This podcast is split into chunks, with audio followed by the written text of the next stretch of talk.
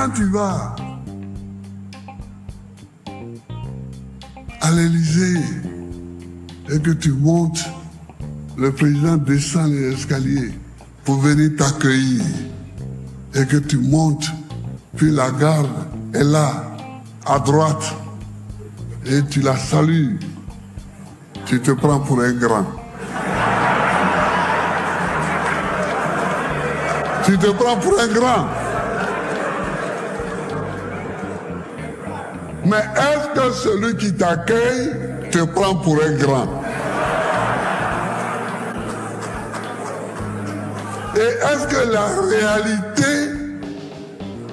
te considère comme un grand? La réalité des faits et la réalité politique. C'est ça. Bonjour et bienvenue sur le podcast du petit traité de guerre économique africain. Votre outil de compréhension des enjeux du monde sur la performance de votre entreprise, mais aussi de compréhension de l'impact d'une décision de politique extérieure sur votre quotidien. Je suis Patrice Dianse, un Afro-Caribéen qui investit en Afrique et s'investit pour l'Afrique. Et laissez-moi Laissez-moi vous conter aujourd'hui pourquoi, selon moi, beaucoup d'entreprises afro, pour ne pas dire africaines et afrodescendantes, échouent au bout de quelques années, alors que l'idée était bonne, le business plan réaliste et le modèle économique pertinent. Cela tient souvent en un seul mot, contrat. Le contrat. La notion de contrat et son respect. L'économie et surtout le business ne tient qu'en une seule chose, la confiance la confiance dans tes engagements, la confiance dans le sérieux de ton produit, la confiance en tes employés, la confiance dans tes partenaires, collaborateurs et sous-traitants. Le succès et la richesse qui y découlera proviendra uniquement de cette chaîne de confiance qui aura été créée tout du long. L'on sait que tout seul l'on va plus vite, mais à plusieurs plus loin, dans la seule condition où la confiance est respectée par tous les acteurs et que chacun fasse sa part du boulot. Ça, c'est l'élément de base, la confiance.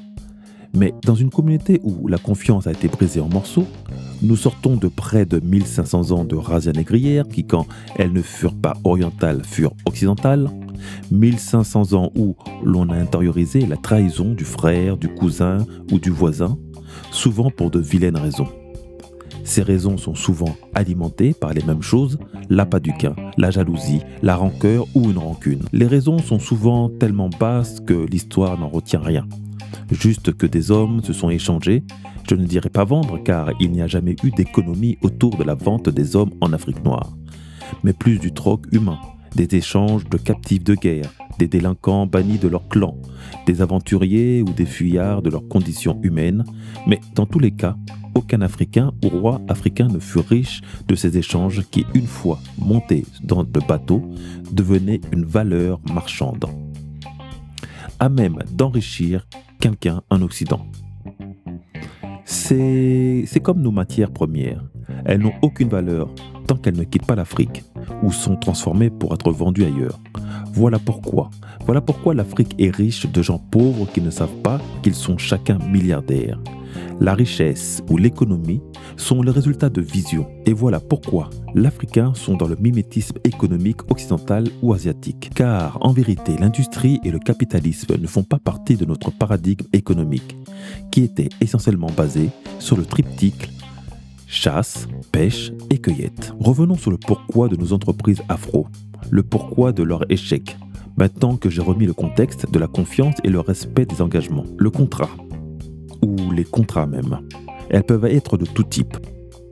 Des conventions de partenariat, des conventions de sous-traitance. Faites toujours un contrat clair avec vos partenaires en précisant des exactions que chacun recourt en cas de non-respect. J'ai vu trop de déconvenus entre entrepreneurs pour des sommes modiques après que l'argent soit déposé sur la table. Car s'il est une chose qui est commune à tous ces entrepreneurs qui se fâchent entre eux, c'est la question de l'argent. Ma communauté perd toute sérénité devant l'appât du gain ou de billets pour un ou deux euros de moins que son associé. Tout dérape quand les questions d'argent rentrent en jeu, car chacun trouve plus de valeur à ce qu'il a fourni. que son travail est plus important que celui de son voisin. Vient alors la période d'embrouille et souvent la fin de l'entreprise démarre. L'on pense souvent que tout seul, l'on n'aura pas ce problème, mais c'est encore pire, car devant se démultiplier pour être à tous les postes de chef d'entreprise, l'on devient un artisan, donc forcément moins rentable, sans compter la charge de travail beaucoup plus importante. Mais voilà l'une des raisons de la multiplication pléthorique d'entrepreneurs qui font tous la même chose en laissant des pans sectoriels vides, car moins prestigieux, parfois pénibles, certes, alors que parfois pas moins payés. J'avais une fois démontré comment un bon plombier pouvait, par 5 ou 6 interventions par jour, avoir un salaire presque trois fois supérieur à un ministre d'État juste en remplaçant des pièces basiques de nos toilettes ou cuisines. Parfois juste un joint. Une intervention de 15 minutes facturée près de 300 euros, je vous laisse faire le calcul si on en a seulement deux par heure à changer sur une journée de 7 heures. Mais nous nous éloignons. Sans contrat, donc embrouille au bout du chemin. Même si c'est une personne proche, il n'y a plus d'amis, de copines, de frères, de sœurs. Quand il s'agit d'argent, les gens deviennent méchants, sadiques, cruels, et leur instinct les plus meurtriers s'éveille. Et ça, c'est une conséquence directe de notre compréhension court-termiste de l'économie. L'on préfère gagner petit tout de suite plutôt que très très très gros sur la durée. Manque de confiance en soi, comme issu du syndrome de l'imposteur en pensant que l'on ne sera pas capable ou plus capable de générer cette occasion, et manque de confiance en ses frères issus de notre passé colonial avec le syndrome de la trahison. Il y a pourtant une manière et une seule manière de s'enrichir durablement, dans la multiplication de ses sources de revenus. Et celle que je préconise, c'est l'investissement.